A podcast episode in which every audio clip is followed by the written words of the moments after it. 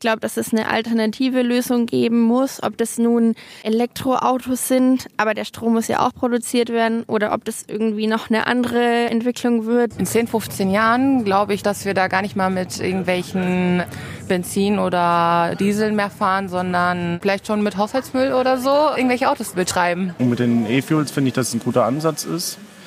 Und mit den E-Autos, dass die Politik die Menschen, sage ich mal, schon ein bisschen dazu drängt, sich so ein Auto zu kaufen.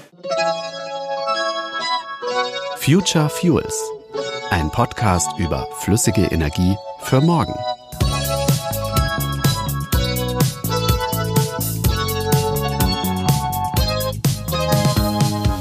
Es wäre wahrscheinlich sinnvoll, an etwas anderem zu forschen, Brennstoffzellen in diese Richtung. Ich finde, Forscher sollten eine Alternative für Benzin und Diesel finden um der Umwelt was Gutes zu tun. Wenn man es schaffen würde, technologisch, dass man das emissionsfrei gestalten oder verbrennen könnte.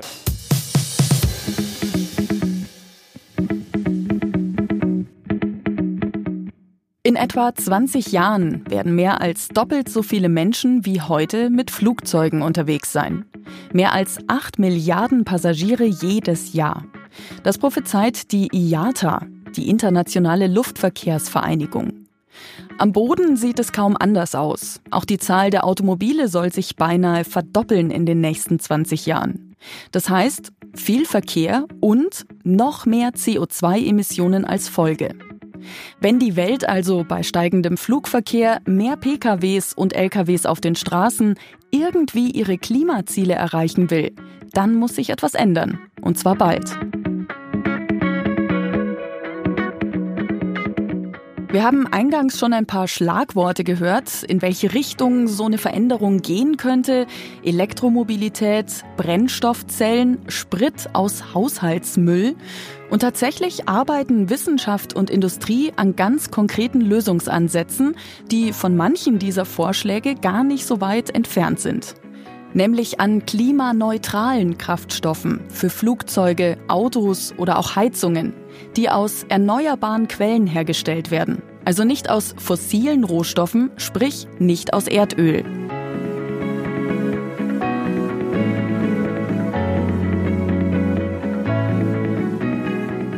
Das Bundeswirtschaftsministerium etwa investiert in Power to Liquid, also synthetische Kraftstoffe aus erneuerbar erzeugtem Strom und fördert unter anderem das in Schleswig-Holstein laufende Forschungsprojekt mit dem Namen Kerosyn 100. Daran arbeiten die Raffinerie Heide, die Uni Bremen und Partner aus Industrie und Wissenschaft. Außerdem unterstützt das Ministerium das Forschungsprojekt C3 Mobility, das sich mit geschlossenen Kohlenstoffkreisläufen im Straßenverkehr befasst. An dem Projekt sind 29 Partner aus Universitäten, Forschungseinrichtungen und Industrie beteiligt. Darunter auch namhafte Player wie VW, BMW und Shell. Nachhaltige Biofuels sind sogar schon einen Schritt weiter. Mehrere schwedische Flughäfen werden von RBP und Neste mit Biokerosin beliefert, das anteilig auf Reststoffen und Altspeisefetten basiert. Und von San Francisco aus fliegen große Fluglinien wie Lufthansa, Swiss Air und Air France mit Biokerosin, das Shell dort zur Verfügung stellt. Sie alle setzen auf klimaneutrale Kraftstoffe. Aber sind diese Fuels wirklich umweltfreundlicher?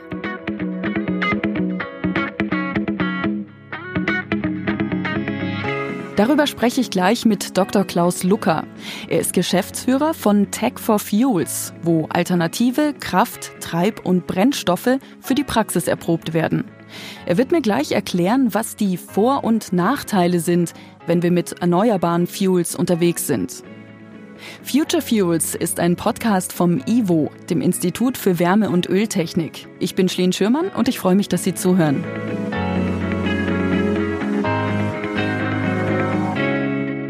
Guten Tag, Herr Lucker. Guten Tag. Herr Lucker, ganz grundsätzlich, der Vorteil von synthetischem Kraftstoff ist ja, dass er klimaneutral ist. Was genau bedeutet das? Beim Produktionsprozess nutzt man das CO2, das in die Atmosphäre entlassen wurde, fängt es ein und nutzt es wieder als Kohlenstoffquelle, und fügt es praktisch mit regenerativ erzeugtem Wasserstoff zusammen und baut sich neue Moleküle.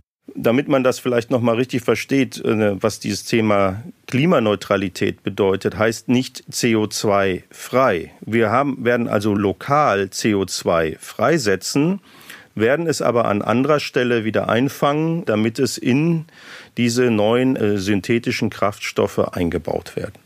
Wir bleiben mal beim Beispiel Kerosin, also Treibstoff für Flugzeuge. Auch synthetisches Kerosin oder klimaneutrales Kerosin ist und bleibt ja trotzdem ein Kraftstoff, der verbrannt wird, um eine Turbine anzutreiben. Hinten raus kommen dann CO2 und Stickoxide. In welchen Aspekten ist das dann tatsächlich besser als herkömmliches fossiles Kerosin? Wenn ich an der Verbrennungstechnik nichts ändere, dann ist es erstmal nur der Vorteil, dass ich kein weiteres CO2 der Atmosphäre hinzufüge. Wir müssen vielleicht die beiden Pfade mal voneinander trennen. Klimaneutral heißt erstmal nur kein weiteres CO2. Da habe ich den Kreislauf geschlossen. Bei der Verbrennung kann ich aber mit synthetischen Brennstoffen durch ihre Eigenschaften nochmal Effizienzvorteile erreichen, was also bedeutet, dass ich nochmal Verbrauchsvorteile habe. Das heißt, in der Gesamtmenge weniger Emissionen, Partikelemissionen werden drastisch gesenkt. Und darüber hinaus kann ich auch noch Vorteile bei den NOx-Emissionen erzeugen. Sie sind aber nicht emissionsfrei. Das muss man mal ganz klar sagen. Für die Herstellung von synthetischem Kraftstoff muss ja aber auch Strom verwendet werden. Woher kommt der denn dann? Also der Strom muss ja im Grunde aus regenerativen Quellen kommen, also nicht aus Kohle- oder Gaskraftwerken, sonst würde ja dieser ganze aufwendige Prozess gar keinen Sinn machen. Haben wir da in Deutschland so viel Strom aus erneuerbaren Quellen? Wir sind heute in der Lage, von den knapp 2100 Terawattstunden Energiebedarf über alle Sektoren, also Industrie, Raumwärme, Mobilität gerade mal 400 Terawattstunden ungefähr mit erneuerbarem Strom zu decken. Sie sehen also ein riesiges Gap was da ist. Das werden wir auch nicht alleine durch Effizienzmaßnahmen schließen können. Jetzt können wir uns natürlich die Frage stellen, ob wir hier ein von der Sonne begünstigter äh, Staat sind in Deutschland und ob hier auch permanent Wind weht. Und ich glaube, da ist die Antwort auch relativ einfach, äh, dass dem nicht so ist. Die Frage ist vielleicht eher umgekehrt zu stellen und die Frage zu beantworten, wir bekommen ja heute auch unsere Energie zu 80 Prozent aus anderen Ländern. Wenn wir also äh, mal davon ausgehen, dass wir heute vielleicht aus dem arabischen Raum Rohöle beziehen, wieso können wir dann nicht in Zukunft synthetische Kraftstoffe von diesen Ländern auch beziehen? Dort kann man schon in ersten Projekten, die, die Ausschreibungen laufen gerade, Strom herstellen zwischen 1,5 und 2 Cent pro Kilowattstunde. Und damit kann man natürlich auch kostengünstig erneuerbare Kraftstoffe herstellen. Und ich hätte noch einen weiteren Vorteil hinzugefügt. Ich habe diesen Ländern ein alternatives Businesskonzept ermöglicht. Denn warum wäre denn deren Motivation groß, nicht mehr das fossile Öl weiter zu verkaufen?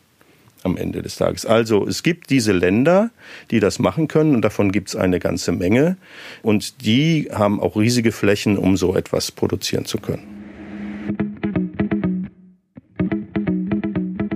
Neben all diesen neuen verschiedenen Projekten, die versuchen, klimaneutrale Kraftstoffe wie beispielsweise Kerosin zu produzieren, gibt es auf der ganzen Welt natürlich noch viele andere Ideen und Ansätze, die das Problem der Mobilität lösen sollen. Vor allem Elektroautos kennen wir mittlerweile alle.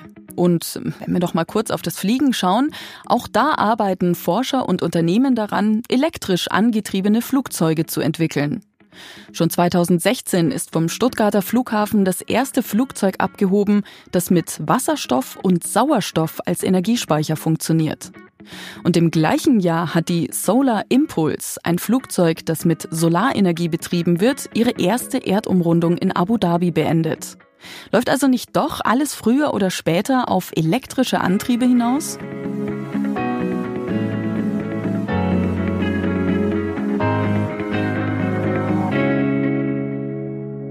Herr Dr. Lucker, Elektroautos sehen wir inzwischen jeden Tag im Stadtverkehr.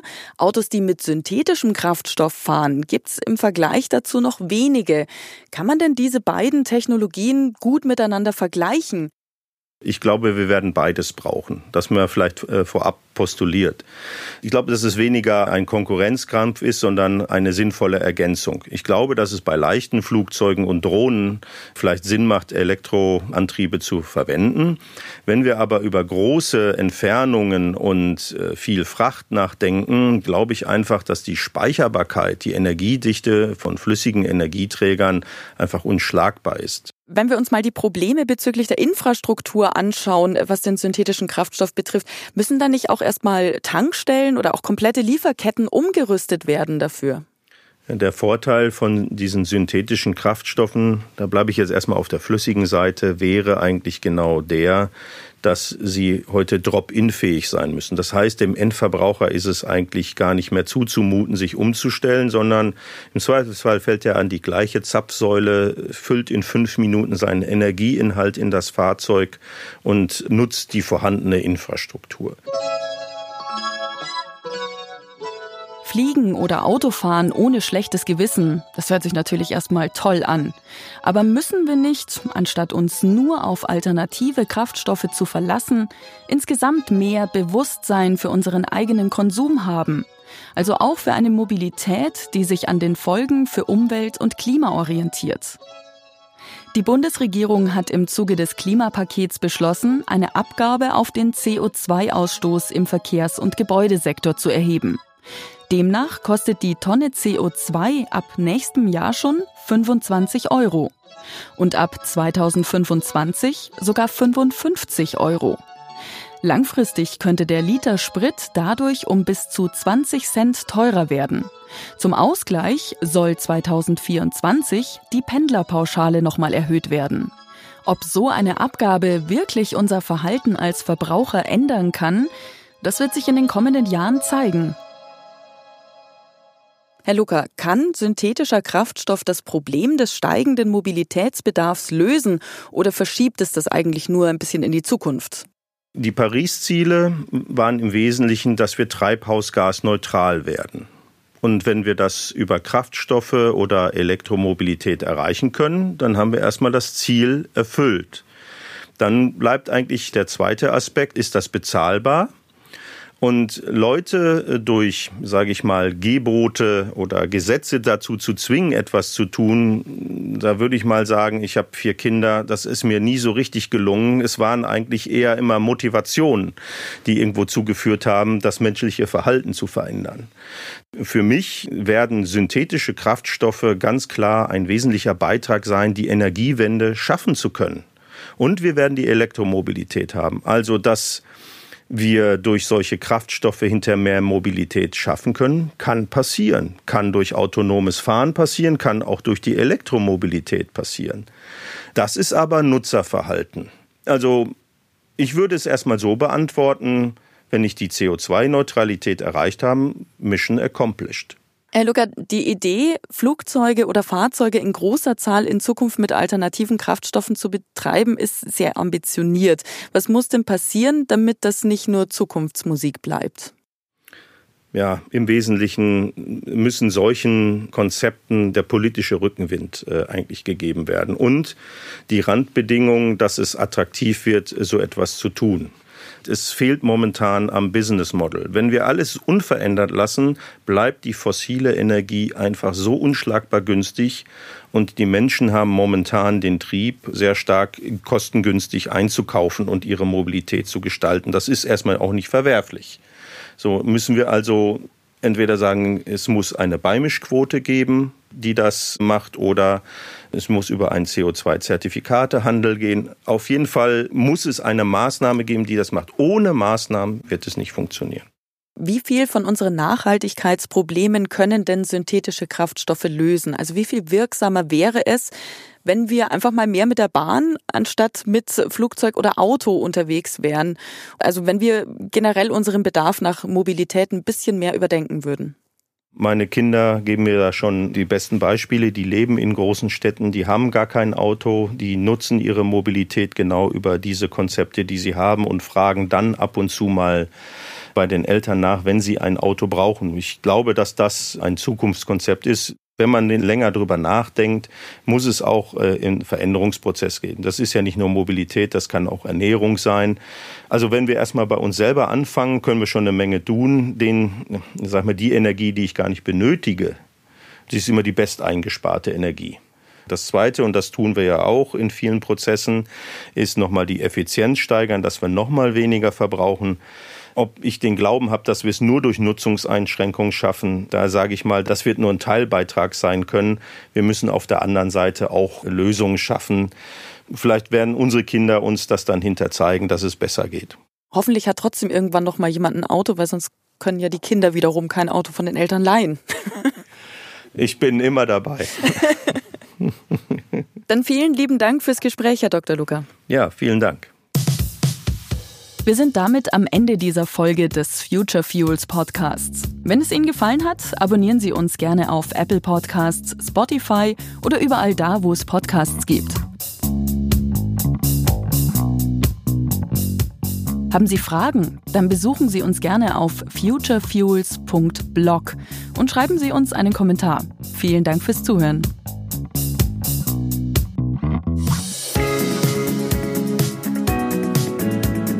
Future Fuels ist ein Podcast des IWO, Institut für Wärme- und Öltechnik, eine Einrichtung der deutschen Mineralölwirtschaft. Redaktion Olaf Bergmann, Kerstin Kietels, Rainer Diederichs. Konzept, Regie und Produktion Ikone Media. Weitere Informationen finden Sie unter www.futurefuels.blog.